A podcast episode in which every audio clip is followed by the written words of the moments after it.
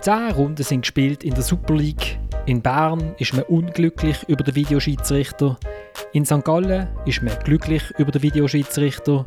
In Volkenswil ist man Videoschiedsrichter und wir fragen uns, was ist denn jetzt mit diesen Videoschiedsrichter? Muss der Peter Zeidler um seinen Job zittern, obwohl er sicher kein Videoschiedsrichter ist? Und welcher Schiedsrichter hat eigentlich entschieden, dass im Wallis plötzlich wieder Fans ins Stadion kommen? Und damit herzlich willkommen zu der dritten Halbzeit, einem Fußball-Podcast von Tamedia. Mein Name ist Florian Ratz und ich habe eine großartige Runde bei mir, wie ich finde. Im Wallis sitzt der Samuel Burgener. Ich sehe ihn zwar nicht, aber ich höre ihn. Samuel, wie läuft's? Ja, es war natürlich ein kleiner Schock, gewesen, das Gegengol gestern, eine Minute vor Schluss. Ähm, aber eben, wie gesagt, da die Erwartungen tief sind, wirft man jetzt das nicht in unserer Bahn. Dann sitzt äh, der Moritz Marthaler in Bern in, unter dem Dach und diesmal auch in einer ganz lockeren Haltung, weil er die Schraube bei seinem Mikrofon gefunden hat und sie angeschraubt hat. Sali Moritz. Hallo zusammen. Ja, lockere Schrauben anziehen ist grundsätzlich immer eine gute Idee und ja, das, es, es redet sich viel entspannter so. Merci. Und schließlich sitzt in der Denkzelle in Basel diesmal nicht der Tilman Pauls, sondern der Oliver Gut, der gar keine Schraube hat anlegen und darum mit seinem, äh, mit seinem äh, Telefonverkäufer Headset mit uns schwätzt. Sali Oli. Hallo miteinander, das ist völlig richtig, Florian. Äh, es ist mir einfach ein Zeichen, um das teure Mikrofon möglicherweise zu beschädigen. Ich werde dann den Tillmann fragen, wie man das Zeug zusammenschraubt. Wirst eh nicht, aber ist gut. Nein. Ähm, also mir hat der SRF-Mitarbeiter gesagt, Sali Patrick, ähm, äh, inzwischen haben also auch Pressesprecher schon Mikrofon daheim bei sich, weil sie wissen, dass es besser tönt und der tagt dir also empfehlen, auch mal ein Mikrofon auszuprobieren, Oli. Ja, ist gut, aber ich habe natürlich Angst, dass man dann meine wahre Stimme kennt und ich abgewählt wird vom Publikum. Gut. Äh, genau. Könnt ihr mir ja schreiben, ob ihr den Oli, ob ihr den Oli wieder abwählen äh, oder nicht. florian.ratz.tamedia.ch oder dritte.halbzeit.podcast auf Instagram. Jo, äh, steigen wir doch ein mit, nicht mit einem Match, sondern fast mit allen Matches an diesem Wochenende und zwar mit dem hier.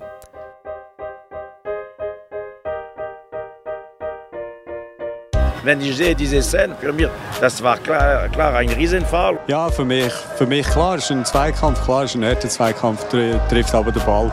Das muss der Videoassistenzreferee sehen. Ich bin wirklich überrascht, wieso er hat nicht, nicht gesehen.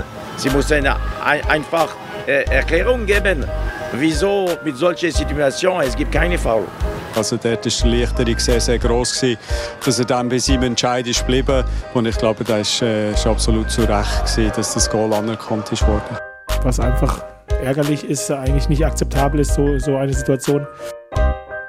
Das sind der Alain Geiger, der Alain Sutter und der David Wagner, wo sich über Schiedsrichter und vor allem Videoschiedsrichter ausgelassen haben, sind nicht alle ganz äh, gleicher Meinung gewesen. Also David Wagner ist ganz seiner Meinung gewesen, aber der Alain Sutter und der Alain Geiger haben doch ein bisschen gegensätzliche äh, Meinungen gehabt. Ja, es war ein spezielles Wochenende. Gewesen. Also schon am, am Samstag sind bei mir Mails reingekommen, jetzt müssen wir endlich einmal über die Schiedsrichter reden und über den Videoschiedsrichter und überhaupt.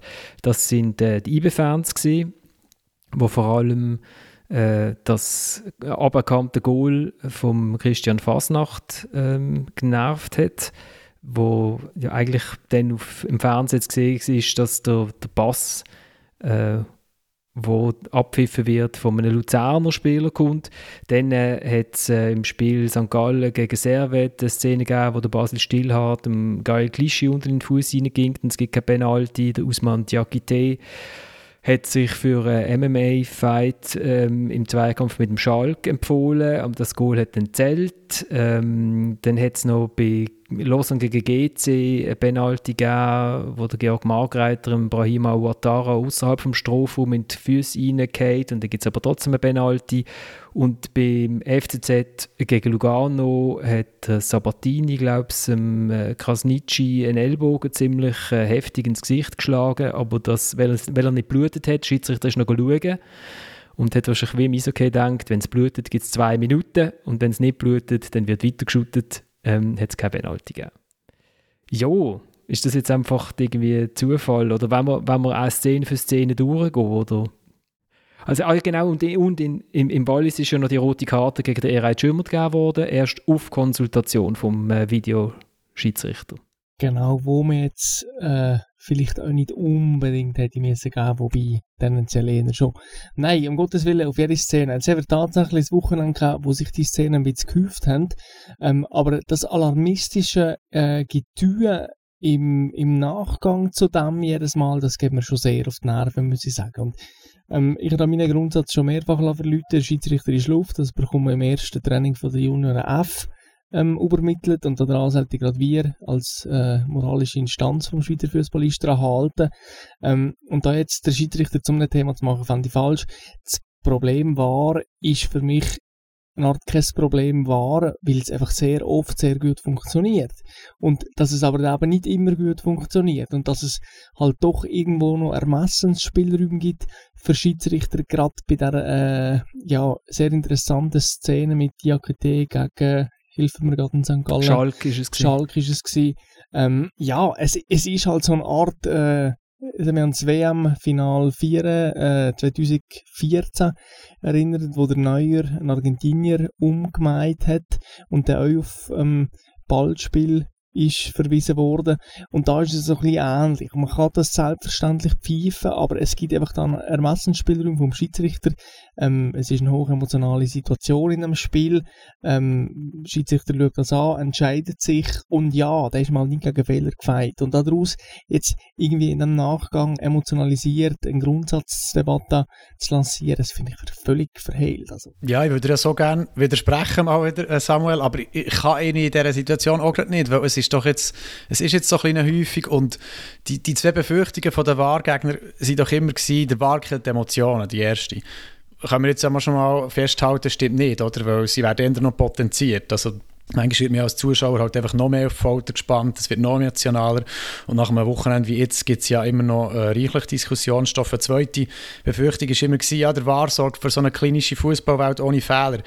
Ist ja auch logisch, dass das nicht so wird sein, weil hinter dem Bildschirm, also der Wahr selber ist ja immer noch ein Mensch und der handelt immer noch unter Druck und unter grosser Hektik und hat man, wie man jetzt am Wochenende gesehen hat, halt einfach auch manchmal handelt er auch immer noch unglücklich und äh, darum ist es klar, dass dass es auch immer noch wird Fehler geben aber viele Fehler werden eliminiert. Äh, Beispiel Jömer, das ist doch ein tiptop Einsatz vom VAR oder, oder von der Technologie VAR.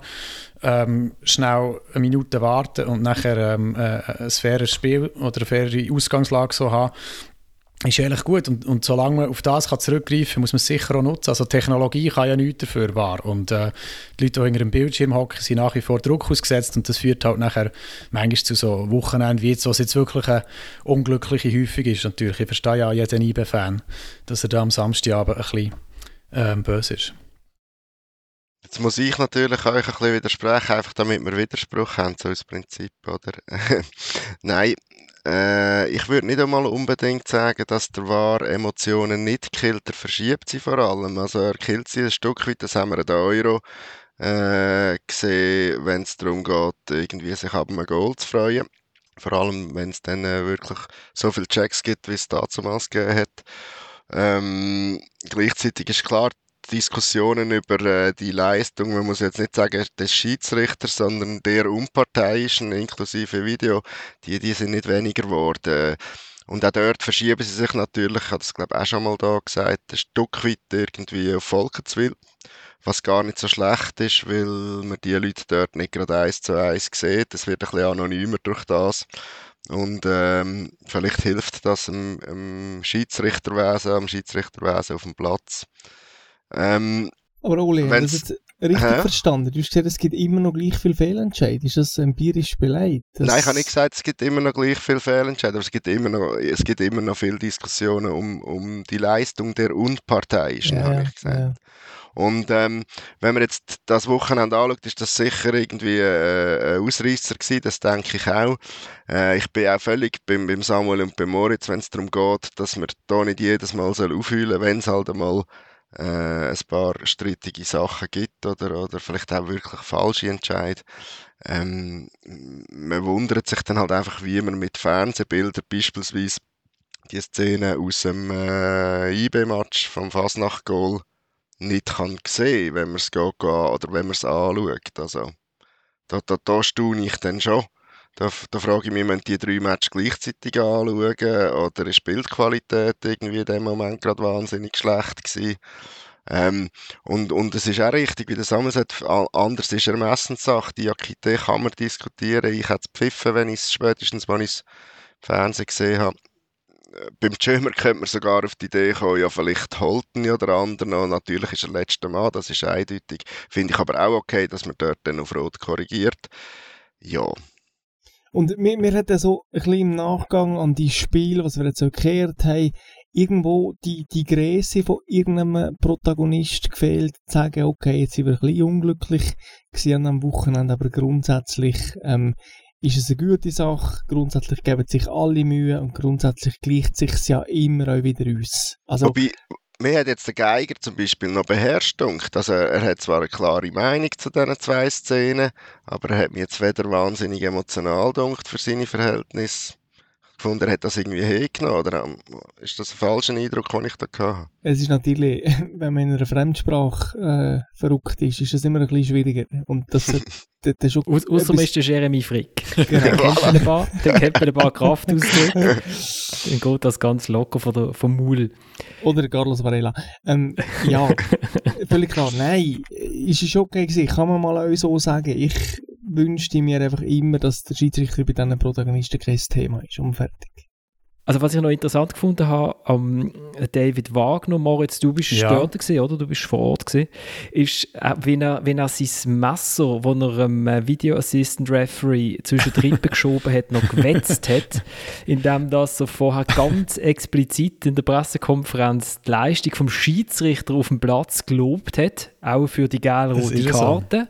Und er gesagt hat, ähm, die sind äh, ganz klar und ja. eindeutig und auch der Penalty und da hat der Schiedsrichter sehr gut gepfiffen und auch kein Vorwurf gegen den Schiedsrichter und den Assistent bei dem Offside, aber dass man das nicht sieht im, äh, in, also es ist ja kein Keller. Es ist kein Keller in Folge Nein, 2. Und es ist insofern bemerkenswert, dass, dass der Wagner das macht, weil ja der Horisberger, es gibt noch so eine Szene, wo der, ähm, glaub's, oder Wehrmann, der Gamalö, auch so fast in Kung-Fu-Manier abgerätscht und es gibt nicht mal gelb und, und ich meine, das ist ja dann schon Schiri seine Aufgabe, er steht dort ja gut. Und ja, dass nachher der IB-Trainer nach dem Spiel, eben wie du sagst, noch ganz bewusst der, der Schiri noch lobt, ist schon noch speziell. Und es ist schon IB-Fankreisen ähm, auch das Thema gewesen, ja, ob man nachher als, als, als IB-Trainer eigentlich da muss noch etwas sagen. Es hat natürlich auch, ich hat, hat jetzt äh, drei Jahre lange Trainer gehabt, was sich in so Fragen, der Gerardo Seane, immer sehr bewusst zurückgenommen hat und einfach gar nichts hat gesagt, weder, weder irgendwie positiv noch negativ. Ja, er hat sich jetzt in dieser Situation anders entschieden. Es, er hat jetzt nicht irgendwie überfrustriert gewirkt, also es war immer noch eine kontrollierte Äußerung, aber ähm, ja, mich kann, mich kann das äh, tatsächlich ein bisschen hinterfragen, wie er das dort ähm, bewusst noch macht er scheint ein bisschen Muster zu haben, oder? Also er hat ja schon nach dem Match in Basel, wo es die Diskussionen ja. um die gelb-rote Karte geht, und das hat er auch nochmal früher geholt. Also er hat genau. so schon so ein, hat so ein Büchlein, wo ja, er so aber nein, macht, oder? Wegen Basel, oder dem Match zwischen Basel und Ibe, habe ich auch nochmal äh, äh, sagen, dort das verstehe ich dann auch eher, weil dort ist ja nicht ähm, der VAR das Problem, sondern die Regeln. Und das ist ja dann auch schon unverständlich. Wieso ist dort die Regel so, dass der VAR Jetzt bei der Entscheidung dann gegen Gante Manceras, zweite gelbe Karte im Mittelfeld, ähm, wo zu einem Platz führt, zu Unrecht. Wieso ist der die Regel so, dass der Wahr nicht darf eingreifen? Das ist ja dann wirklich unsinnig. Also da kann ja nachher jede Technologie und, und jeder Schiedsrichter nichts dafür, wenn das Regelwerk so, so steif ist. Und dann müssen wir vielleicht bei dem ansetzen, zum Teil noch. Aber du glaubst nicht, dass dort die gelb-rote Karte zurückgenommen worden wäre? So wie jetzt pfiffen wird. Ist theoretisch wenigstens noch möglich. Aber so ist es ja gar nicht möglich mit Regeln. Mit diesen Regeln, oder? Samuel, du hast etwas sagen? Nein, ich habe nur das Beispiel Seoane interessant gefunden, finde aber, dass man muss anmerken dass der Seoane natürlich einfach drei Jahre lang nicht den einzigen Grund hat, sich irgendwie zu enervieren über einen Schiedsrichter, weil man einfach permanent 90% von allen Match gewonnen hat. Und das macht ja schon etwas aus. Es hat auch einen sehr interessanten Text über den Seoane in Ranz am Sonntag, wo das Thema aufgegriffen wurde.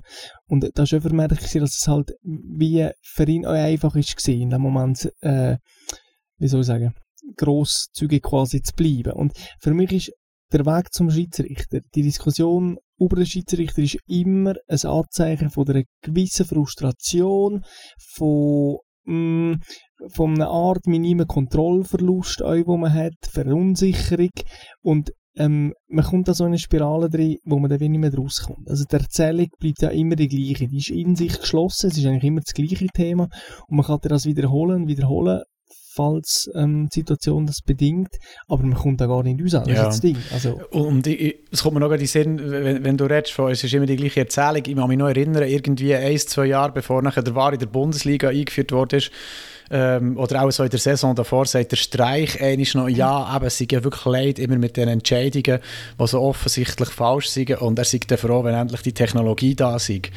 Und an das muss ich manchmal wieder zurückdenken, weil, ja, wo jetzt gerade im Streich nichts anlässt, ich weiß nicht, ob er sich schon beschwert, aber eben, es wird weiterhin ähm, Grund geben für, für, für in diesem emotionalisierten Sport, hoch emotionalisierten Sport, ähm, sich nach einem Spiel aufzuregen über, über die Unparteiischen. Und ich, der Trainer da so ein bisschen, beim Verurteilen trenne so ein bisschen zwischen Trainer und Spieler. Ich finde, die Spieler, die, die auf dem Platz sind und, und, und physisch involviert, ja, kann man manchmal da auch ein bisschen in Schutz nehmen, dass sie vielleicht äh, 10 Sekunden nach Spielschluss vor einem Mikrofon noch völlig verschwitzt und mit Pose von 180 manchmal äh, halt sich nicht können, äh, zurückhalten und, und bei den Trainern sehe ich es grundsätzlich eigentlich ein bisschen anders. Ja, eine Pressekonferenz ist ja auch ein bisschen weit nach dem Spiel, aber es ist ja auch nicht so, dass der Wagner jetzt hier irgendwie mit dem Zweihänder also wenigstens so von der Wortwahl her. Er jetzt, ja, du hast es richtig gesagt, Florian, er hat sein Messer geschliffen. Genau, es war sehr ziseliert, gewesen, wie er das gemacht hat. Das Interessante ist doch immer, dass du als Spieler oder als Trainer einen Anspruch hast auf die absolute Gerechtigkeit in so einem Spiel. Du willst gerecht behandelt werden von dem Unparteiischen, wo ja unparteiisch ist, wie es der Name schon sagt. Nur gibt es mal die Gerechtigkeit einfach überhaupt nicht.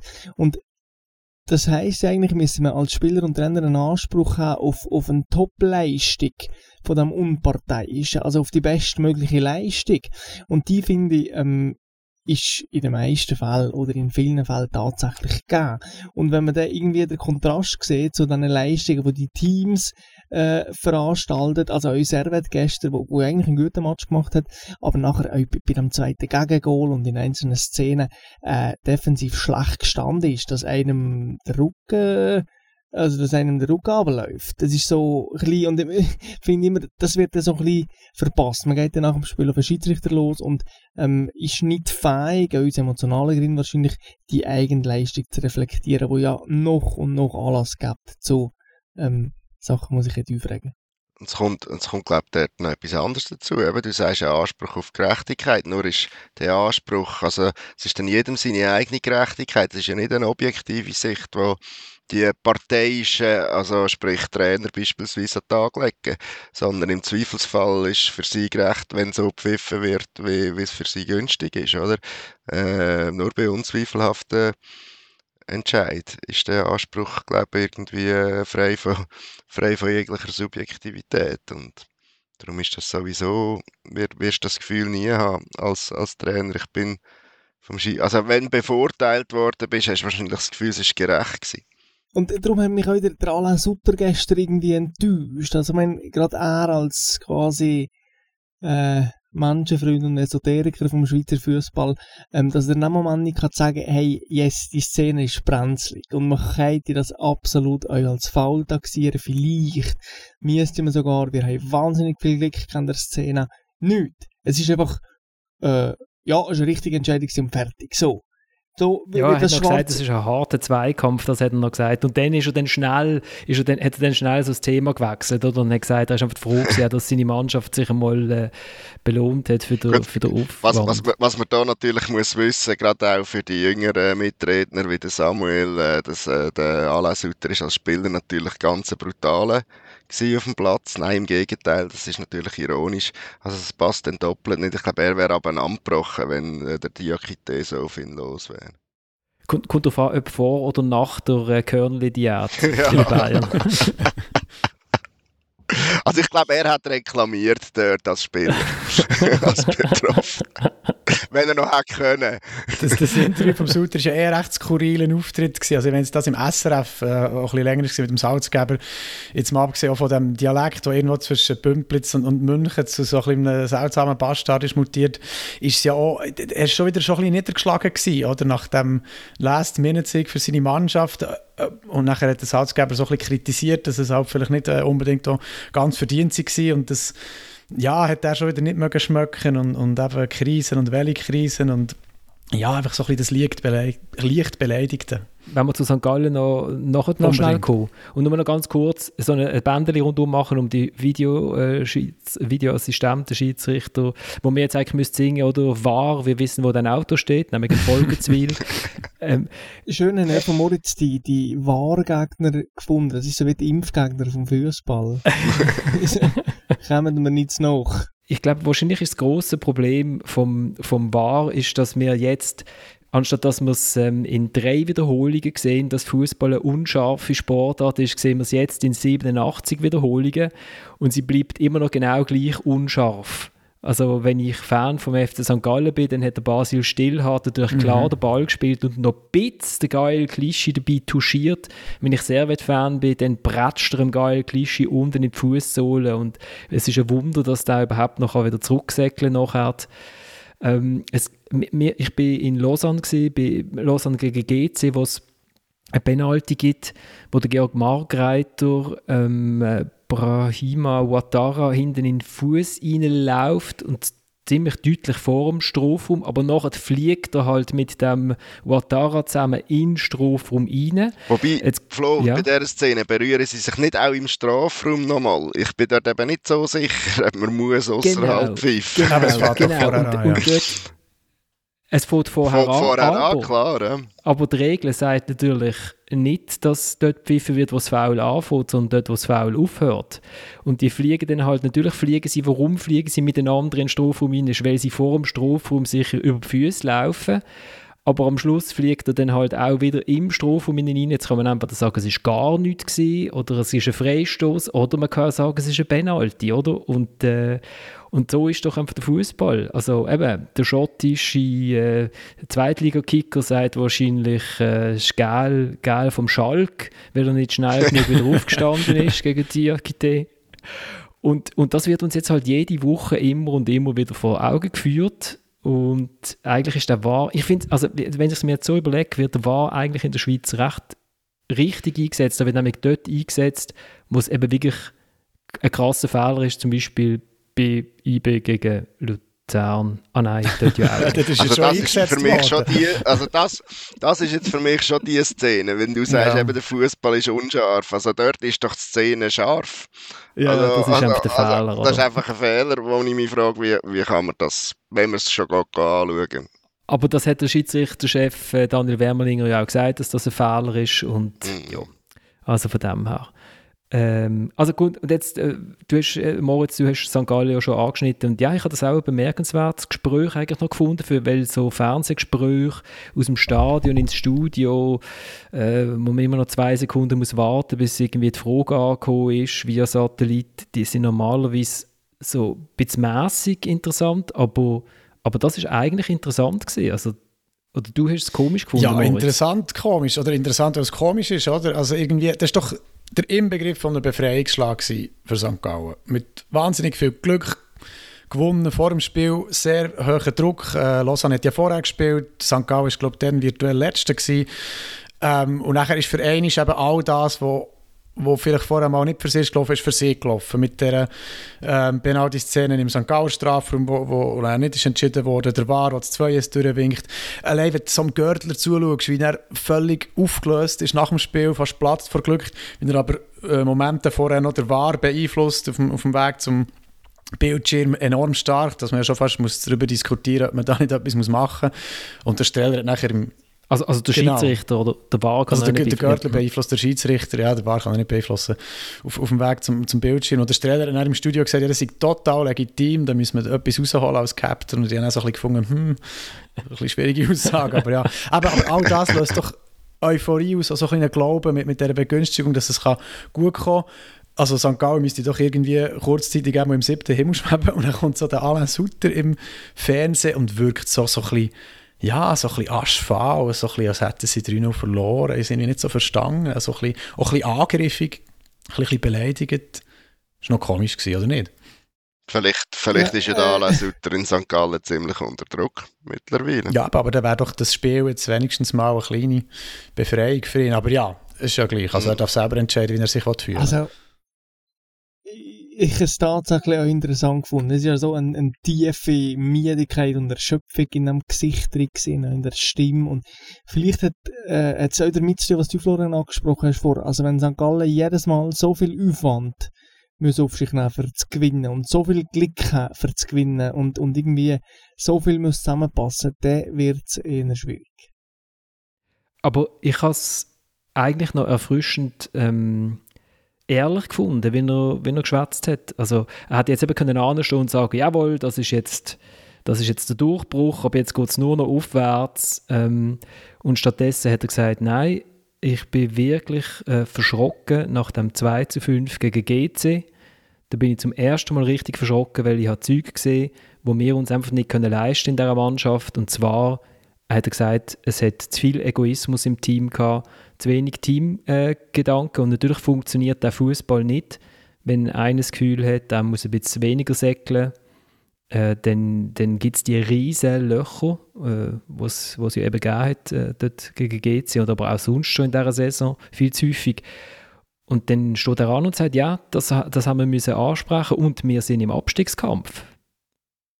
Das ist ja auch noch, also natürlich jeder, der auf die Tabelle schaut, denkt, ja, die sind um den aber ich meine, dass der Sportchef vor der Mannschaft ansteht und nach einem Viertel von der Saison sagt, hey Jungs, im Fall, es geht jetzt gegen den Abstieg, ist schon auch noch bemerkenswert. Es ist bemerkenswert, ja, finde wenn es vom Sportchef kommt. Wenn es jetzt äh, von uns käme, nach einem Viertel von der Saison in so einer kleinen Liga, ja, es ist ja immer so ein bisschen, wenn sie jetzt dreimal gewinnen, ist es auch schon sehr entspannt. Das finde ich also schon. Man kann dann schon ähm, äh, mentale Müdigkeit verursachen, durch dass man einen Abstiegskampf zu früh ausrief. Das macht man wirklich beim FC Sion zum Beispiel ganz anders. Da wird jetzt eine neue Ära eingeleitet. Also man schaut nach vorne. Ja, auch mit einem neuen. Besser, Tramezzani, oder? Den noch nicht kennt. Ja, aber also einerseits, aber andererseits ist es halt, die sagen jetzt ja, wenn man dreimal gewinnt, ja. Aber andererseits ist, ist die Liga wirklich, das haben wir ja schon am Anfang von der Saison gesagt, so ausgeglichen, dass du am Schluss ist es dann halt egal, wo du dir den einen Punkt noch holst, wo du achter bist am Schluss. Also holst du das in der siebten, holst ihn in der siebten Runde oder holst du ihn in der 36. oder? Also es, es, es vertreibt eigentlich keine Durchhänger. Ja, also ich finde es ein bisschen streng. Man kann sich ja das Stück wieder darauf verlassen, dass alle anderen eben auch Durchhänger haben. Mm, Also da würde ich jetzt, da würde jetzt etwas wetten, dass, ähm, wer ist jetzt da so halb vorne dabei? Servet, Lugano, äh, die werden auch noch alle ihre Spässe haben. ich, da, da gebe ich dem Samuel völlig recht. Bei St. Gallen habe ich einfach und wohl, wohlgemerkt wirklich vom, vom Schiff aus das Gefühl, die heile Welt äh, mit der besten Bratwürste in der Schweiz und allem, die ist jetzt nicht mehr so heil inzwischen. Ähm, ich glaube nicht unbedingt, dass sie so wahnsinnig glücklich sind mit ihren äh, 500-Jahres-Verträgen, die sie gemacht haben. Ich glaube aber an die Fähigkeiten von Matthias Hüppi. Ich glaube auch, dass er grundsätzlich Geduld hat. Aber ich wäre nicht so überrascht, wenn es äh, bei St. Gallen in dieser Saison trotzdem Vertrag, glaube bis 2025, wenn es mir recht ist, für Peter, Peter Zeidler noch einen Trainerwechsel könnte geben. Und ich weiß nicht, das ist einfach so mein Gefühl, äh, Erfahrungswert, Halbwertszeit-Trainer, wie lange funktioniert es mit der Mannschaft etc. Ich glaube, der FC St. Gallen würde viel von seiner äh, doch hart erarbeiteten Glaubwürdigkeit ähm, aufs Spiel setzen. Ich glaube auch, dass er, dass er Ja nicht gut, wieder also bevor er den Ligaerhalt aufs Spiel, auf, aufs Spiel setzt. Aber weißt du, St. Gallen ist ja auch schon mal abgestiegen. Es ist nicht so wie, es wirkt nicht so unabstiegbar. Und wenn das mal würde passieren, dann ja, würde man das vielleicht sogar in Kauf nehmen und sagen, wir steigen wieder Ja, wenn es keine Probleme gibt, die offensichtlich sind, und das kann ich ja wirklich nicht beurteilen, dann, äh, dann kann man das auch so machen und am Schluss läuft das so. Das ist schon so. Vielleicht ist man auch motiviert, wenn ich jetzt äh, mich zum Fenster auslehne und man das hört. Das kann ja auch sein, wenn wir uns mal ein bisschen Einfluss irgendwie zuschanzen. Aber mm, Die Frage ist mm, doch, ob du als Club nicht nur der organisch kannst wachsen, wenn du deine Philosophie über alles stellst. Und deine Philosophie ist jetzt halt eben Sutter, Zeitler, Hüppi, so ein bisschen nonkonformistisch, ein bisschen anders, ein bisschen offensiver, ein bisschen esoterischer auch. Und wenn du aber der sagst, hey, das ist nicht auswechselbar. Auswechseln die wird Spieler. Wenn sie gut sind, gehen sie zu den Glasgow Rangers oder zum SC Freiburg. Und, äh, nach dieser Saison gehen sie vielleicht zum FC Wiel oder, oder zu Brühl, St. Gallen, ich es nicht genau. das ist also die Frage. Aber du sagst, hey, ob Nazi A im besten Fall oder dann halt mit einem Jahr oder zwei Nazi B, ähm, es kommt wenig darauf an, wie hey, ist die Philosophie, die Verfolger und von der sind wir überzeugt, dass sie langfristig den Erfolg bringt. Aber kannst du das machen als Club? Zu sagen, äh, eine Philosophie Frage. inklusive Trainer ist nicht auswechselbar. Also die Philosophie von mir aus, aber dass der Trainer Teil von dieser Philosophie ist und du sagst, den wechseln wir nicht gehauen wie gestochen. Also ich, ich bin ja auch für Geduld mit Trainer und, und alles, aber Ich glaube, der entscheidende Post ist der Trainer, dass es mit Sportchef und Präsident, dass die kannst ähm, so, so lang binden und also jetzt haben wir in dem Fall der Sportchef ist, äh, ist nicht das Problem, aber eben beim Trainer ist es vielleicht wirklich der entscheidende Posten, der nachher schwierig ist. Ja, ich rede ganz klar vom Trainer, also nicht vom Sportchef. Ich meine, in Basel hat man einmal unter ähm, Bernhard Häusler ganz klar gesagt, äh, äh, sportliche Leitung, respektive, man kann fast sagen, der Verwaltungsrat gibt irgendwo vor, was so ein bisschen die Philosophie ist in Sachen Transfer, welche Spieler dass man halt, der Trainer kann etwas verhindern, aber keinen holen etc. Und hat dann einfach, einfach regelmäßig den Trainer austauschen, äh, unterm Strich mit Erfolg. ist, ist natürlich auch damals noch aus, unter dem Eindruck gewesen, dass der jetzige wieder Verwaltungsrat Christian Gross damals als Trainer so eine Machtposition hatte, äh, wo man äh, sich nicht mehr rein reinbegeben Ich, ich habe noch einen anderen, einen anderen Gedanken, wo mir jetzt gerade gekommen zu St. Gallen. Und zu der ja eigentlich, wenn man so das Umfeld anschaut und wenn man schaut, wie viele Leute ins Stadion kommen, ist es ein bisschen eine Aufbruchstimmung, die sie schon geschafft haben. Also wo der Matthias Hüppi angegangen ist als Präsident, hat er gesagt, wir müssen die ganze Region hinter den Club bringen, oder? Und es ist wie die Frage, schafft man das auch ohne sportlichen Erfolg? Weil sie haben natürlich dort mit der, äh, mit der coolen Saison, wo sie, wo sie IB herausgefordert haben, äh, schon so, so, eine, so einen Startschuss gehabt. Oder also schafft man das auch ohne sportlichen Erfolg, indem man einfach sagt, wir sind alles geile Siechen? Oder? Das kann ja auch ein Konzept sein. Also es ist so, ich sage das jetzt ein bisschen das Konzept SC Freiburg.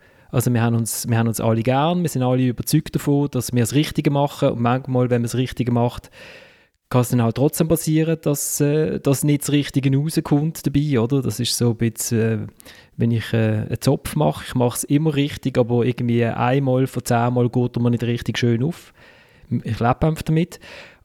Ähm, und macht mir dann vielleicht das Gefühl, wo ich von, von, auch von ganz weit weg aus der Nordwestschweiz her auf die, in die Ostschweiz äh, blickend äh, das Gefühl habe, wo jetzt gerade so aufgebaut wird, eben, wir sind so zusammen, wir sind eine Gemeinschaft, ähm, macht man das, will man das kaputt machen, wenn man Trainerwechsel oder riskiert man das Gefühl, weil halt der, äh, auch der St. Galler ab und zu mal will sehen, wie seine Mannschaft gewinnt.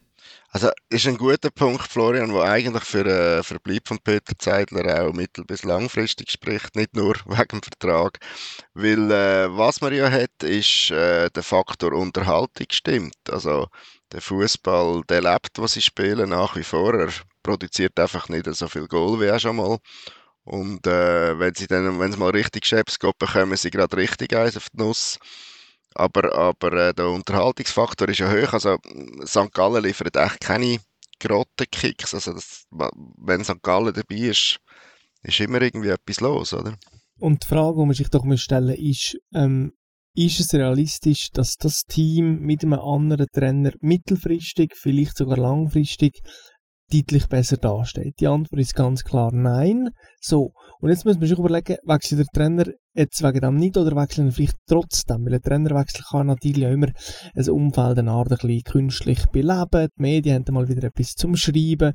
Die Spieler müssen sich mindestens mal fünf Training wieder anstrengen. So, die ganzen Mechanismen vom Geschäft halt.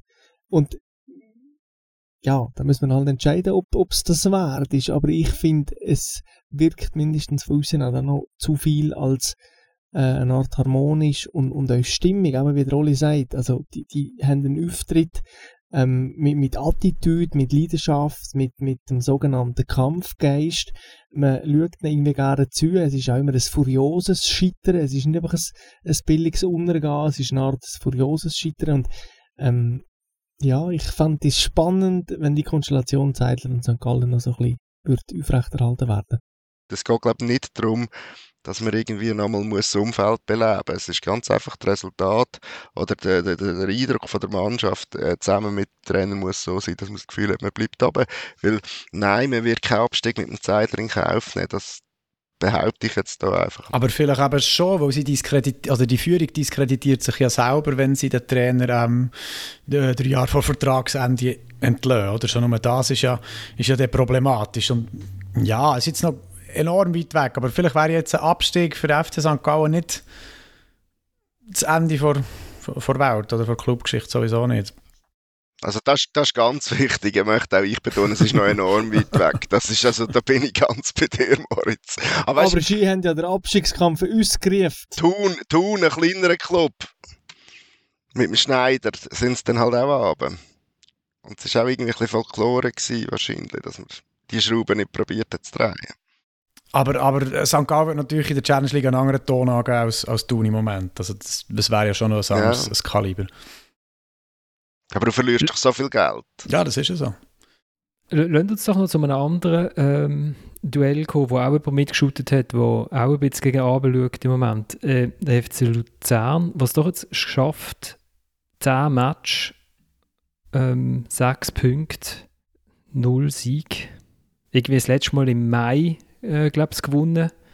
Moritz und die haben ja in Überzahl geschootet, scheint Also das ist behauptet worden zumindest. Aber also ich habe nur die Zusammenfassung gesehen von dem Match. Die irgendwie, das sind irgendwie von sieben Minuten Zusammenfassung sind es acht Minuten Goalchancen von IB. Man hat das Gefühl, IB spielt mit 12 gegen 10. Aber es sind schon, also es ist schon 10 ja, gegen 11. Im Zeitalter von Fake News ist es natürlich richtig, dass du das fragst. Und ich kann dir jetzt noch versichern, mhm. dass es stimmt, dass es 55 Minuten Überzahl waren für den FC Luzern. Aber ja, es ist ja wirklich, wir rätseln hier auch Woche für Woche ähm, über, über den FC Luzern und, und seinen Trainer. Und ich finde auch aus Gründen, es ist ja so, das, das Spiel in Bern ähm, sieht er am Schluss wieder halt einfach ein bisschen anders als alle anderen. Er sieht eine, eine gute Leistung, er sieht Fußball, den man spielen wollte. Ähm, aber mit einem Mann mehr so wenig vom Spiel her, selbst wenn es gegen IB geht, da, da läuft doch etwas falsch. Also das kann ich auch nicht so erklären. Und er fühlt sich, oder Celestini fühlt sich so unverstanden. Er hat ja am Samstag nach dem Match in Berg gesagt, er sei jetzt sechs Jahre Trainer in der Schweiz und noch immer verstehe ich niemand, was er eigentlich mache. Und ich frage mich so ein bisschen, ob es an allen anderen liegt, die ich nicht verstehe. Oder ja, halt vielleicht auch einen. Und, und, und, ob, und ob es bei seinen Spielern das Gleiche das, ist, genau, das wäre schlecht, oder? Das ist eigentlich egal, ob wir ihn verstehen oder nicht. Aber die Spieler, wie du richtig siehst, ja, es ist noch speziell. Also IB hat schon einen enormen Druck entwickelt, aber das kennt man ja in den Heimspielen von ihnen. Ähm, aber es kann nicht sein, dass man 55 Minuten lang so wenig Brot hat, wenn man, wenn man ein Mann mehr ist. Ich verstehe gar nicht, wie das irgendwie kann, kann zustande kommen. Und ähm, ja, es ist nachher krass, dass man nachher nach dem Spiel ich hätte jetzt ihn viel enttäuschter erwartet, aber ist er jetzt für einen nicht gewesen. Er hat auch noch gesagt, ja, kommt aber auch nicht gut an, wenn er sagt, dass wenn beide Spiele gegen IBE eine Minute weniger hätten gedauert, also das zum ersten Spieltag, wo man 3-4 hat verloren, noch in der Nachspielzeit und, und das jetzt letztes Wochenende, dann haben wir gegen IBE vier Punkte und stehen ja noch gut da. Das ist auch so wieder so ein kleines äh, ein, ein Konjunktiv bemühen, wo, wo einfach schwierig ist in so, so Situationen. Es ist wie der Bernhard Burgner, der gesagt hat, wenn wir alle Matches gegen IBE gewonnen hätten, wären wir Meister. ja. Also IBE übt aber auch das in Unterzahl spielen, oder? Das ist, hat irgendwie auch ein System die shootet noch ganz zusammen. Mensch, wegen, ja. Champions ja, League Quali, Basel, Basel Luzern. Also es sind jetzt noch nicht so viele Matches und äh, sind doch schon recht häufig. Äh das stimmt, das stimmt. Es kommt aber immer ein bisschen anders zustande, oder? Manchmal ist es Undisziplinier ja, Undiszipliniertheit, ja. manchmal ähm, ganz klare Wahrbenachteiligung. Nein, also. Hafenkäse. ich hätte, ich hätte den gelb-rot gerne in Basel. Für mich ist sofort klar gewesen. Ja, aber vielleicht ist es ja auch eine Folge von dem Stil, den IB einfach hat. Also ich sage ja nicht, sie spielen erst seit heute physisch, aber vielleicht äh, kumuliert sich jetzt ein bisschen. Und das ist ja nicht, nicht gegen den Stil, aber äh, birgt in sich vielleicht auch eher mal Gefahr von einer zweiten Das kann sein, ja, aber es ist, es ist ähm, eben, wie du sagst, schon lange der Stil und irgendwie so ein bisschen der Eindruck, die Mannschaft ist ja physisch schon, schon massiver gewesen, vielleicht so 2018, 2019, als das letzte Mal Champions League war, aber ja, dann habe ich jetzt nicht viel Platz für uns im Kopf, aber ja, es ist jetzt schwierig, die, die alle zusammen zu rechnen oder zu vergleichen. Aber, aber sicher, das, ist jetzt gerade etwas, wo, wo mir jetzt durch den Kopf gegangen ist, aber du sagst jetzt gerade das Gegenteil. Ich habe das Gefühl, ähm, wenn ich IB diese Saison sehe unter dem Wagner, dass sie nochmal an Wucht und an Geschwindigkeit zugelegt haben. Also das, das erinnert mich ein bisschen so an, sie haben weniger hohe Bälle als der Christian Gross damals mit dem FCB, aber das, sie, sie haben so die Fähigkeit, wo, wo damals beim FCB haben es alle anderen blöd gefunden, den Gegner einfach wegzudrucken. Also der, der kann gar nicht, der kann machen, was er will. Es ist immer so ein bisschen, wie wenn der, wie wenn der Viertklässler ähm, dem Kindergärtler irgendwie die Schaukel wegnimmt. Und dann kann der noch lange umeinander kreien. Der hat einfach keine Chance, er druckt ihn einfach weg. Und, und wenn ich jetzt so die Match schaue, auch die, die sie in Unterzahl spielen, was für ein Speed, was für eine Wucht, dass die, dass die anbekommen, habe ich das Gefühl, sie haben wie nochmal zugelegt gegenüber dem Seoane. Oder stimmt das nicht? Ich finde, auf jeden Fall im Tempo, ja. Mo, also Tempo, ich meine, der, leider Elia ist ja so ein, Erlebnis, sage ich. Ja, man kann es irgendwie fast nicht genug sagen. Und eigentlich übrigens so gegen Luzern, es ist alles ein bisschen untergegangen in dieser Wahrdiskussion, aber er bereitet ja nachher dort äh, den späten Ausgleich noch vor. Er ist schon lang, nachher, als sie zu war, einziger Stürmer gewesen, eine Zeit lang, nachher hat der Wagner äh, nochmal umgestellt. Und macht das eigentlich fantastisch, also äh, mit seiner Größe, aber er ist so unangenehm für die Gegenspieler, er ist so schnell, er tut dann gleich noch irgendwie weh, er verwertet jeden Ball, er hat einen hohen Ball Ball bekommen, ist schnell ins Kopfballduell, weiß nicht mit wem, aber er ist natürlich zwei Köpfe kleiner, hat es irgendwie gewonnen, dann ist der Ball so aber richtig äh, Corner fahren und dort hat er dann nachher am anderen Schienbein gespielt, dass es Corner gibt. Also das ist ideal, oder? Die, die Verwertung von ihm, die Effizienz, dass er aus jedem Zuspiel etwas rausholt, ist ist für äh, jede Mannschaft Gold wert. Und dort Speed, also mit dem Garcia auf links und so, haben sie schon mehr gewonnen. Ich finde Wucht ja, so ein Sanogo habe ich halt immer noch im Kopf. Da jetzt so im zentralen Mittelfeld, wenn es zum Beispiel manchmal Ebischer Sierra ist, finde ich es ein bisschen anders. Wenn der Martins da ist, dann, klar, dann ist die Wucht auch da. Jetzt in der Meisterschaft müssen sie eigentlich auf noch verzichten, aber international ist genau so eine Wucht äh, wie von Martins natürlich sehr wichtig, das stimmt schon. Also, äh, schlussendlich geht es ja da um Nuancen von letztes Jahr oder dieses Jahr, ein bisschen schneller oder langsamer. Also, wir haben ja eh schon darauf geeinigt, dass IB in der physischen Hinsicht eine andere Sportart betreibt. Entscheidend ist auch viel mehr die Frage, ähm, warum das, das so weitergeht, wenn du zu zehnt bist. Und das Ding ist ja, du tust dich quasi als Underdog, nistest dich ja immer so ein bisschen in deinem Selbstverständnis ein. Von wegen, wir sind schwächer, wir müssen mal zuerst hineinstehen. Und paradoxerweise ist ja der FCB in Sion die besten drei oder fünf Minuten hat er einfach nach, nach dem Ausschluss von Meray Schömert gehabt, wo, wo äh, der FC Sion die Wand gespielt hat, wo, wo einmal mehr auf dem Platz hat Und ich glaube, es ist sehr, sehr fest im psychischen Bereich, dass du wie nicht wahrnimmst, ob jetzt dann ein Mann mehr oder weniger spielt. Ähm, es geht um, um Attitüde und, und um Selbstverständnis. Und das kehrst halt einfach nicht von der einen Minute auf die andere dass du jetzt plötzlich selbst dominant sein oder dass du mindestens ähnlich viel Ballbesitz hättest. Das ist wie die, die Umstellung, die Umstellung funktioniert psychisch nicht. Wobei an die Wand gespielt hat der FCB sie dort auch nicht. Was sie gemacht haben, ist weiterhin äh, probiert, irgendwie ein Goal zu schiessen, was ihnen vorher nicht ansatzweise gelungen ist von den, von den Chancen. Und man muss dann auch sagen, also das Goal, das der Chegrova in Sion schießt, das ist, glaube ich, bei 100 Versuchen, wo man es probiert, passiert das wahrscheinlich einig. Also sind wir uns einig, dass wir schnell den Match geswitcht haben? ja, ja, sorry. Aber ich habe gerade müssen widersprechen, nicht, dass wir zu wenig Widerspruch haben. Nein, wir können, wir können gerne gern zum Match kommen. Nur schnell, vielleicht noch Moritz noch schnell irgendwie ein Sätzchen zu Villarreal. Ja, die, ähm, die Gruppe wirkt immer noch so überraschend äh, ausgeglichen. Also IB ist ja eigentlich punktlich zweit mit ähm, Manchester. Und für IBE kommen jetzt so die zwei, zwei wichtigsten Spiele in dieser Ausgangslage. Oder? Wenn man gegen Villarreal punktet, hat man sich Gegner vielleicht auch so ein bisschen vom Leib im Kampf um einen eventuellen Platz 3. Und, und, gleichzeitig ist ja Manchester auch nicht so unwiderstehlich, wie sie es jetzt nochmal gezeigt am Wochenende. Also es bleibt ja eigentlich schon noch spannend.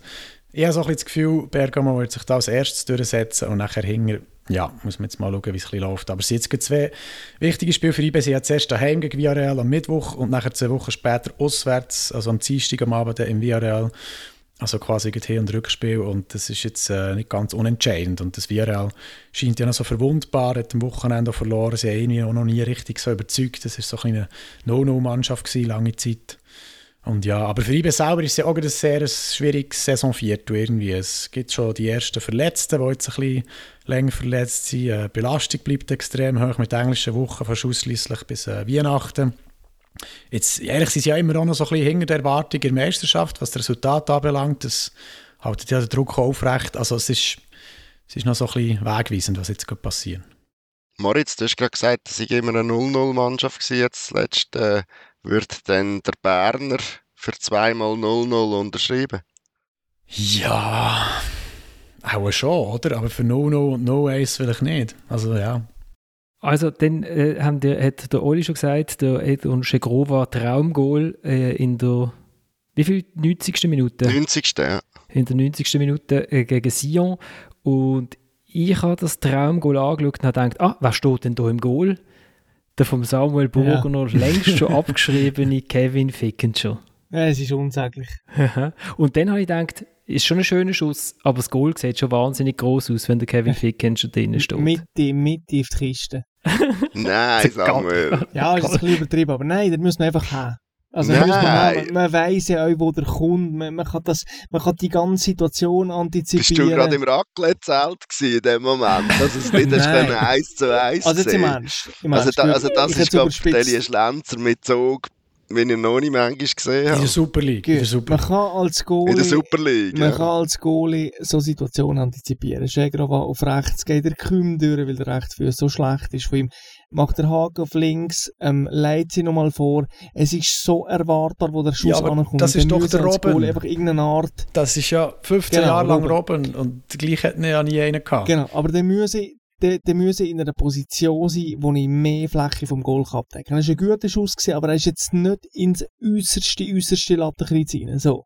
Da hast du recht. Äh, nichtsdestotrotz, der kommt also schon mm, und dann äh, läuft er vom Goal weg, bevor er schießt. Also, äh, ich ja, weiß nicht. Ich muss noch mal auf einem grossen Bildschirm anschauen. Ich habe es bis jetzt erst auf dem Handy nochmal nachgeschaut. Es geht, auf einem, es geht auf einem kleinen Bildschirm, weil der Ball geht wirklich nicht so in die Ecke. Ja, dass er nicht, dass er nicht voll in die Ecke geht, ist mir schon klar. Du musst nicht die ganze Breite vom Goal auf dem Bildschirm haben, damit du es siehst. Aber weißt du, wie, wie vorbereitet bist du auf das überhaupt? Also, ja, ich bin jetzt, ich bin jetzt beim Samuel. Also, ich, ich sage allerdings auch, die zwei Sion-Verteidiger könnten auch wissen, dass er nur auf links kann säckeln oder? Ja, ja, nee, also der, der, der Fickenscher verlässt sich ja vielleicht auch komischerweise auf seine Abwehr, dass man einfach aus dieser Position nicht zum Schuss kommt. Und der Cegrova... ja. sollte man nicht machen als Sitter Goalie. Ja, und umgekehrt auch, das ist das grosse Problem, umgekehrt Aber auch. der Cegrova hat sich ja den Ball fast ein bisschen gegen zurück, oder? Man hat das Gefühl, ah, jetzt geht er noch einen Meter mhm. zurück und versucht dann einfach der den zu flanken und nachher rennt er ja so komisch. Nein, es ist der Edon Chegrova, der probiert nie zu flanken, Moritz.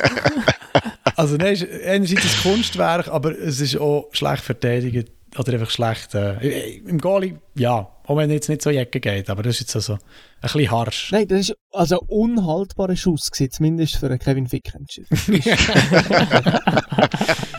Böse, böse. sonst so, sonst so Olli. Es ist so, Basel wirkt wie, wie wenn sie nach fünf Matches irgendwie 10 Kilo Kaugummi untereinander Stellen bekommen hätten und die bekommen sie nicht los. Ja. Es ist furchtbar zäh. Es ist zäh, ja. Es ist ähm, vor allem... Ja, es ist... Ja, und sie sind jetzt nicht nur sie sind jetzt auch virtuelle Leader, wenn man so will. Also, sie haben jetzt den besten Punkteschnitt, nachdem IBE die Punkte abgegeben hat. Aber, aber sie spielen eigentlich schon seit Wochen. Ich weiß jetzt nicht, welches der letzte Match war, ich müssen sagen, da geht so richtig etwas offensiv. Da, da werden äh, in einem regelmäßigen Takt gute Chancen rausgespielt ja, ich, ich bleibe halt dabei, dass wahrscheinlich der Bruch ein bisschen ist, zusammen mit, mit äh, Transfergerüchten, sage ich, zweite Phase, wo man dann am Schluss vier Spieler am letzten Tag verpflichtet hat, zusammen mit dem ganzen Umbruch im Club. Ich habe das Gefühl, es strahlt halt ein bisschen ab, aber ich lasse mich gerne eines Besseren belehren. Im Moment hilft die individuelle Klasse, um immer noch relativ viele Punkte. Sind es denn zu wenig Spieler gewesen, die geholt worden sind, Olli? Hätten noch sieben U21-Spieler mehr müssen holen aus verschiedensten Ländern? Du, der ja bei den Junioren mal höher geshootet hast, Florian, wenn jetzt vier kommen, nachdem wir die ersten paar Matches gewonnen haben und alle echt finden, wow, wie können jetzt die schon so gut shooten, nachdem sie doch vorher alles nur Probleme gehabt haben. Und dann kommen nochmal vier. Dann frage ich mich dann halt schon, was das für eine Wirkung hat auf die, die schon vorher da sind. Oder? Und dann denkst du wahrscheinlich nicht, jawohl, alle finden mich toll. Ja, das stimmt natürlich, aber ähm, ich finde, Schegrova ist ein Beispiel, das zeigt, dass es halt andersrum eine gewisse Wirkung hat, wenn man dann noch Spieler holt. Also Schegrova weiss jetzt ganz genau, wenn ich nicht äh, ans Limit gehe, dann habe ich nichts mehr verloren. Und das Goal ist grandios, keine Frage und so weiter, aber wie der vorher Ball eingesammelt hat, in Zweikämpfen, das habe ich noch nie gesehen von diesem Typ. Also in der eigenen Platzhälfte, fast zu unterst, hat er Ball erkämpft, ähm, hat äh, im gegnerischen Straf, äh, vor dem gegnerischen Strafraum, wo er, in, wo er in Dribblings Ball verloren hat, hat sich die Ball zurückgekämpft und so.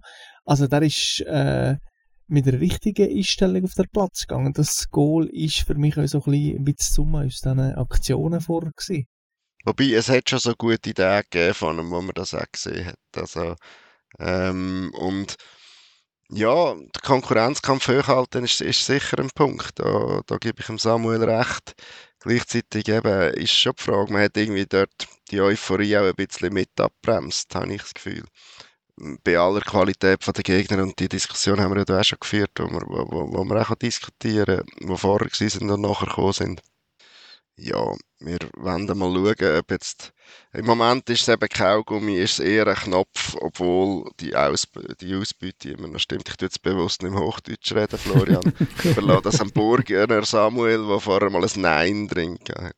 Du hast schon vor, du hast schon ganz am Anfang Hochdeutsch geschwätzt. Ja, kannst, ich kann es nicht du verleugnen. Kannst, du kannst deine Militärkarriere nicht mehr ablegen. Das Mäntel bleibt da. Aber also ist eine, eine sehr alte Wahrheit aus dem Fußball, dass man äh, das Spiel, wo man jetzt nicht wahnsinnig gut drauf ist, muss gewinnen. Und die gewinnen es jetzt und, und möglicherweise ein entsteht aus dieser Mannschaft etwas. Ich traue es dem Trainer zu.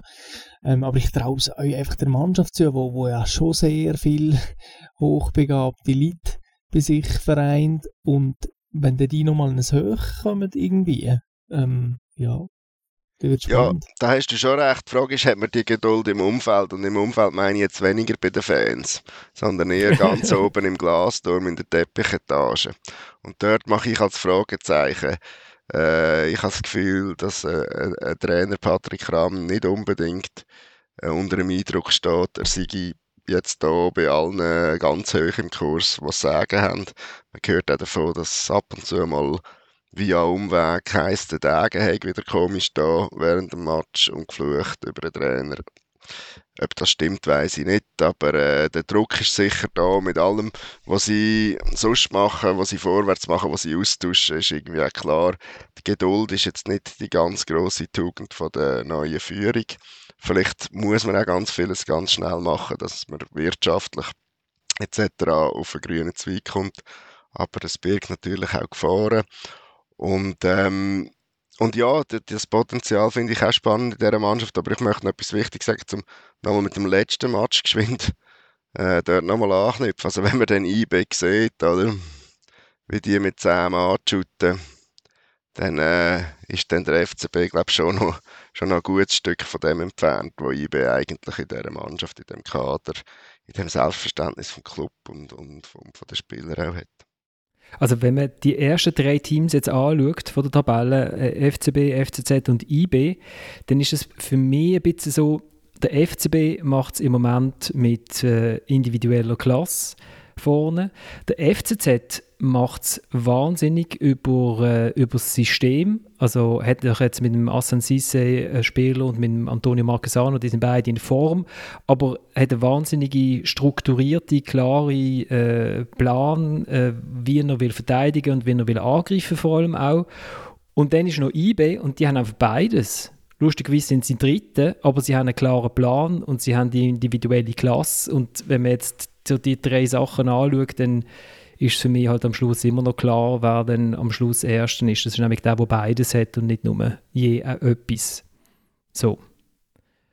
Ähm, ich habe eigentlich noch wollen, ähm, weil wir gerade im Wallis sind, noch schnell über den, über den Entscheid äh, vom, wo, wo der wahnsinnig schnell gefällt worden ist äh, im Wallis reden, nämlich dass äh, die personalisierten Tickets, wo eingeführt worden sind, Knall auf Fall, jetzt Knall auf Fall plötzlich nicht mehr äh, gelten. Ähm, der, der, Christian Constantin hat dem äh, was für ein Rat ist er, sorry Samuel, der Herr Favre? Ist Grossrat.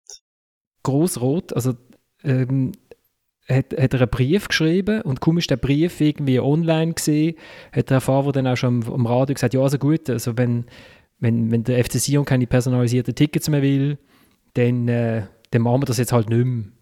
äh, äh und so. Und, ja. und, und, plötzlich sind wieder 8'500 Leute im Stadion und es tönt nach etwas und ja, es ist äh, eine sehr, sehr typische Walliser FC Sion-Bosse, äh, wirklich vom allerbesten, muss man sagen.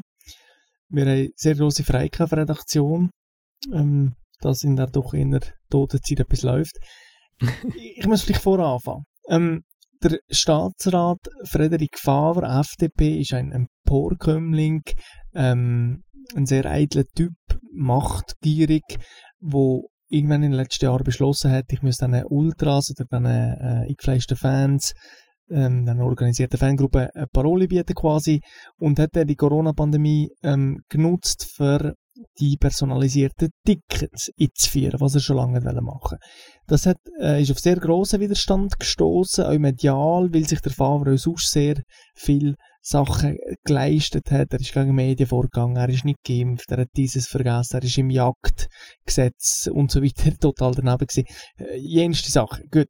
Ähm, das Ding war noch, äh, der Favre hat das rechtfertigt und hat gesagt, ich trete, ich trete von dem nicht zurück. Also das bleibt, es gibt keine andere Option mehr als personalisierte Tickets. Und dann hat irgendwann der Christian Constantin gemerkt, oh, ich verdiene einfach kein Geld mehr, weil die Fans nicht kommen. Also weder Auswärtsfans noch, noch Heimfans. Das hat in jedem Spiel einen Betrag von, weiß nicht genau wie viel, ähm, zu Erfolg, wo, wo halt verloren geht. Und dann hat er einen Brief geschrieben. Und in dem Moment ähm, hat der Frederik Favre quasi zugegeben, dass das äh, nicht in seinem Recht ist, die personalisierten Tickets durchzusetzen, sondern dass das ein Gemeinschaftsentscheid war von ihm, der Stadt Sion und dem Christian Constantin, AKFC Sion. Und dem Moment hat der Konstantin gesagt, aha, das habe ich gar nicht gewusst. Sorry, meine Fehler, jetzt weiss ich es und jetzt setzen wir es um, es gibt keine personalisierten Tickets mehr. das ist so tatsächlich die, die wahnsinnige Geschichte gewesen. Ähm, wahnsinnig ist auch, dass gemäss dem Hooligan-Konkordat der Frederik Faber wahrscheinlich sogar das Recht hätte, die personalisierten Tickets durchzusetzen. Und jetzt ist es einfach so ein bisschen so ein Walliser Hannenkampf mutiert. Favre äh, gegen Constantin und man weiß noch nicht genau, was noch alles kommt. Jedenfalls sind die Fans jetzt wieder im Stadion. Das gibt Geld, das gibt äh, Bilder, das gibt Emotionen, das gibt Sound. Ähm, ja, ist eigentlich völlig daneben alles. Also was, was ich mir dann noch überlegt habe, ist ja, weil es ja nicht nur in Fernkreisen äh, Befürchtung gibt, dass das jetzt die Schule macht, die personalisierten Tickets. Äh, Fans sind ja sehr dagegen, aber es hat auch bei der Liga Stimmen gegeben, die gesagt haben, ja, also wenn jetzt da das Wallis äh, das macht, dann äh, kommen die anderen Kantone wahrscheinlich auch auf den Geschmack. Und es scheint jetzt aber so zu sein, dass offensichtlich zumindest die Deutsch-Schweizer Kantone gar nicht so gickerig sind auf die personalisierten Tickets weil sie sich vielleicht auch irgendwie äh, weniger Scherereien erhoffen vor dem Stadion und so. Und was ich wahnsinnig komisch gefunden habe, aber vielleicht auch Christian Constantin like, dass er einfach schreibt in dem Brief, ja, es haben sich also mehrere hundert äh, Deutschschweizer Fans sich haben abgemacht, um sich zusammenzurotten bei den nächsten Match. Vor allem aus Basel und aus Zürich, was Sinn macht, weil ich glaube, die nächsten drei Heimmatches von Sion, also jetzt der eine ist schon vorbei, aber die damals sind sie Basel, FCZ, GC, glaube ich, irgendwie so in dieser Reihenfolge. Und die haben abgemacht, zu Hunderten äh, in, in, in, nach Sitten zu reisen und sich dort mit der Polizei zu schlägeln. Und das glaube ich schlicht und ergreifend nicht. es ist ja sowieso, Hunderte, ja. Es wieder völlig wahnsinniges Schreiben gewesen, wo er auch gesagt hat, der Frederik Faber muss jetzt doch quasi von dem zurücktreten, von dem Entscheid von der personalisierten Ticket, weil ja die Amerikaner haben auch Afghanistan doch noch verlassen. Also Stimmt, es gab noch Hoffnung quasi. Ja, ja es ist einfach, es ist wieder alles drin. Alles, alles, alles drin. Ja. Also ich glaube nicht, dass Basel und Zürcher auf äh, Seite wären go, go schlägeln, sondern die wären, wie die IB-Fans übrigens auch, die sind extrem zahlreich erschienen, glaube ich, Moritz. Ich weiß nicht, bist du dort Also wo? In Sitten. Wo Aha, ja, dann es ja in äh, Bindfäden geregnet, IB verloren und vor dem Stadion haben sie sich, ähm, haben sich ein paar zusammengerottet für, für, keine Ahnung, 60, 70. Für, ähm, Ah, nur, Nee, okay. Ich habe jetzt, aufs Zö ich habe jetzt beim Zögern von Moritz gedacht, er hätte den Match aus dem Gedächtnis Das das ist gelöscht, aber aber ist offensichtlich nicht der Das ist schon Fall. Also, ja, gerottet finde ich bis 60 noch schwierig. Also, sie haben ja auch nichts gemacht, oder? Also, ein Rotten ist ja im Normalfall, äh, ist das ja äh, eine Ja, ja, nein, also es ist ja glaube, sie völlig haben, äh, ähm, sie haben nicht friedlich aber es hat dazu geführt, dass es wieder äh, Polizei gibt in Sion am Bahnhof und dass man wieder nicht darf Gleis wechseln und weiss nicht was, also ja, ja. Ja, genau. Also, ja, ich habe ich, ich habe es wirklich überrascht zur Kenntnis genommen, weil, weil ich wirklich, ich habe schon ein paar Mal probiert, umeinander zu telefonieren und alle klemmen ein bisschen, was ja eigentlich hier läuft. Das sind ja immer noch Diskussionen, wie geht man eigentlich künftig mit Fußballfans um und so. Ähm, und das ist jetzt interessant. Aber wenn du das jetzt so schilderst, Samuel, dann ist das wirklich einfach der rein Walliser äh, Posse, wo eigentlich gar keinen Einfluss o- auf das hat, was, was in der Schweiz sonst so passiert. Ja, nein, der Faber hat natürlich schon den Anspruch gehabt, quasi Initiant zu sein von etwas Grösserem und dass er quasi die Macht hat, die, Schweiz, die Schweizer Kantone, Städte, Clubs zu beeinflussen, dass der national durchgesetzt wird. Und jetzt ist es einfach ein Reinfall. Und äh, es ist, was natürlich alles noch dazu gehört, jetzt die ganzen Häme, die auf ihn einprasseln aus diesen Fankreisen und ja, es ist ein grosses Schauspiel wieder. Gut. Hey, wir sind schon wieder bei einer Stunde. Ich danke euch vielmals fürs Zuhören und ich danke euch vielmals fürs Mitschwätzen. Und ich, äh, wir kommen in einer Woche wieder und ich, ich, zum, ich man sollte eigentlich seine Kinder ja nicht äh, so äh, präsentieren, aber ich habe wirklich vor drei Tagen ein Video bekommen von der Partnerin von meinem Schwiegervater. Ähm, die ist unterwegs mit meiner Tochter und hat sie im Auto interviewt zu ihrem ersten Männermatch. Also ihren ersten Fußballmatch war FCB Frauen gegen FCZ Frauen und ihr zweiter großer Fußballmatch war FCB Männer gegen FCZ Männer. Und, äh, und äh, Corinna hat, sie, hat Hanna befragt, was sie am tollsten gefunden hat und was äh, Hanna da schildert, spricht halt ähm, ein bisschen dafür, dass, es, dass der Schweizer Fußball wilde Fankurve braucht. Ich, äh, der gehört jetzt gerade. Ich wünsche euch eine schöne Woche. Danke fürs Zuhören. Bis zum nächsten Mal. Ja, Hanna, äh, du bist im Stadion und da interessiert mich sehr, was hat dir am besten gefallen? Ähm, am besten hat mir gefallen, wo, wenn die, Leute so Schleier, so wie sie Sachen abgeworfen, in die Luft geworfen haben und so, ähm, so rote Bomben abgelassen haben. Also was so, dass es so roten Rauch gegeben hat. Das Plädoyer gegen Freddy Faber.